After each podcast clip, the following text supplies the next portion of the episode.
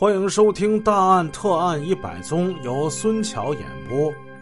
上回故事我们说到，两位花甲的老人在警局承认，儿子已在三年前被他们给杀死了。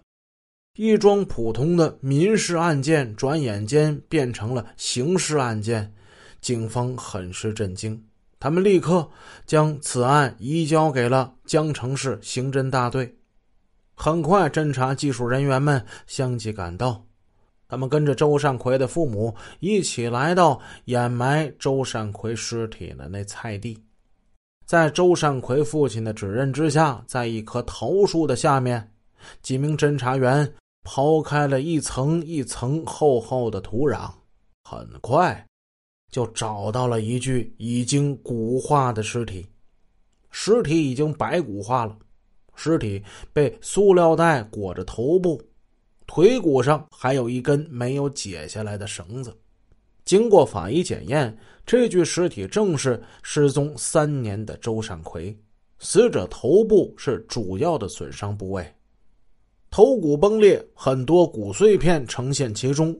据分析，这是因为死者生前受到钝性工具击打而造成的。此案的侦破并没有难度。但是让警方感到深深震惊的是，为什么一对年过六旬的老夫妻要对自己的亲生儿子痛下杀手呢？随着案件的破获，这对老夫妻几乎是字字血、声声泪的向办案警方叙述了那段尘封已久的往事。周老汉夫妻都是普通的农民，他们跟天下所有的父母一样勤劳善良。二十世纪七十年代中期，他们盼来了宝贝儿子的出生。那个时候，哎呀，他们多高兴啊！似乎天下所有的幸福都突然降临到这个普通的农家。儿子黑葡萄似的小眼珠子，粉嘟嘟的小脸儿，煞是可爱呀！无论他们多么劳累，只要看见儿子，所有的辛苦疲劳都是一扫而光。抱着儿子亲呐！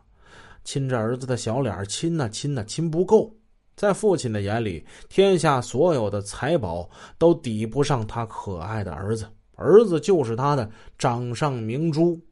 这老两口惯孩子，怕冻着，怕饿着，怕晒着，哪怕是一点的啼哭声，都好像是在撕裂他们的心一般。为了儿子，哪怕是吃尽人间苦，受尽世间罪，都认为是值得的。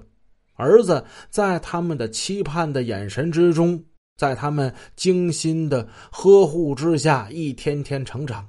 但是，谁也没想到，跟着这孩子一起长的呀，不光是个儿，还有还有脾气。究竟是什么时候扯下母亲的第一绺头发的呢？究竟是什么时候一跟他爸说话就老子老子的呢？究竟是什么时候一发脾气？就打碎自己家里的碗，究竟是什么时候一发脾气就踹翻了自己家里的米袋子？两位老人都记不起来了。反正这儿子吧，就越来越驴。只是感觉这孩子从小似乎就很横，脾气暴躁，凡事都得顺着儿子，一点儿要是不随着他啊，轻则打滚耍赖，重呢那就跟他爹妈拳脚相加了。虽说那时父亲年轻力壮，但是谁会跟自己的孩子真的较真呢？他们在这个时候表现出的，轻则呢呵呵一笑，重则呢责问一句：“你看看你这孩子呀。”然后就是无限制的满足孩子的愿望，当然，那都是一些非常微小的愿望。孩子嘛，小嘛，比如说一个小玩具，嗯，一些小零食。比如说一些零花钱，而这些都是很容易能够满足孩子的。在那个年代，又是农村，孩子能要什么呢？过去的孩子跟现在可不一样。主播之前看过一个视频，那是在一个手机店里，一个男孩，我看那个应该十岁不到吧，逼着他妈给他买一个手机啊，或者就是一个 Pad，啊，他妈没给他买，对他妈这顿输出啊。拳打脚踢，要把他妈摔倒啊！这个视频在网上大家可以去找一找。如果这位母亲你也是我的听众的话，我建议你把这集听完。你的孩子不好好教育，可能跟我们这个故事的男主未来走的是一条路。无休止的纵容他们，惯着他们，要什么给什么，最终会把自己和你的孩子都推向绝路。咱们接着讲这故事。老夫妻俩呢，后来又添了一个女儿，但是对儿子的宠爱依然是有增无减。农村嘛，在他们心目之中，儿子才是他们后半生的依靠跟希望。女儿嘛，外星人以后是要嫁人的。儿子才是未来给自己家里传宗接代的希望。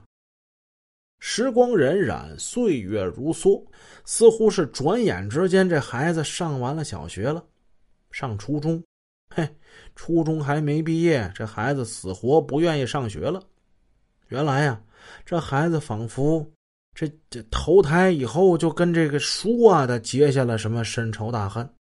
初期呢，一看见书就犯困。再后来，一看见书就脑仁疼，上课就睡觉，要不就是打不起精神，在那耗日子。只要下课铃一响，这孩子便跟过了冬眠期的小动物一样，又是生龙活虎起来，跟同学们打打闹闹。他手劲挺大呀，有一次居然把一个孩子的腿骨给弄骨折了。腿上这几块骨头都是人身体之中比较坚硬的骨头，他要撑起整个人身体的重量嘛，所以腿骨骨折，你就想吧，他得多大劲儿。人家学生的家长也不干呢，跑到学校来闹，学校没办法找家长吧，几经折腾，周老夫妻终于是花钱了事，给人治病呗。总之，儿子上学期间，光荣榜呢年年不见。打架闹事呢，处处有他这样的学生，老师不知道是费了多少的口舌苦心。可是更让人生气的是，儿子呢却一味的认为老师就是欺负自己，对老师咒骂顶撞，有一次差点跟老师打起来。校园简直成了儿子心目中的人间炼狱，儿子最后索性就不上学了。哎。牛不喝水强摁头，纵是低头也枉然。老两口知道，咱们家这孩子呀，不是一块读书的料，又能说点什么呢？既然这孩子上学跟坐牢一般难受，那就让他少受点罪吧。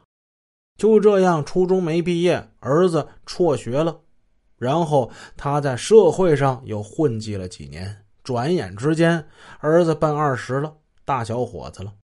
整天游手好闲，终不是个事儿啊！老两口几经敦促，亲朋好友牵线，就想给这个周善奎啊找个差事，干点什么事儿。但是这可犯了难了，所有的用人单位都嫌他文化水平低，不嫌他文化水平低的地方呢，周善奎还嫌工作强度大。你看，一句话就高不成低不就。二十世纪九十年代，电视上到处都在做广告，说做厨师好啊，厨师烹饪学校啊，怎么怎么样？周善奎一看那广告，哎，动心了。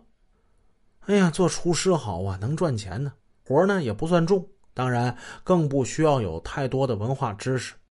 对老两口来说，儿子愿意干厨师，当然他们乐意。孩子能够找到一件事做，阿弥陀佛，哎呀。了却我们老两口一桩心事啊，起码总比这成天游手好闲强啊！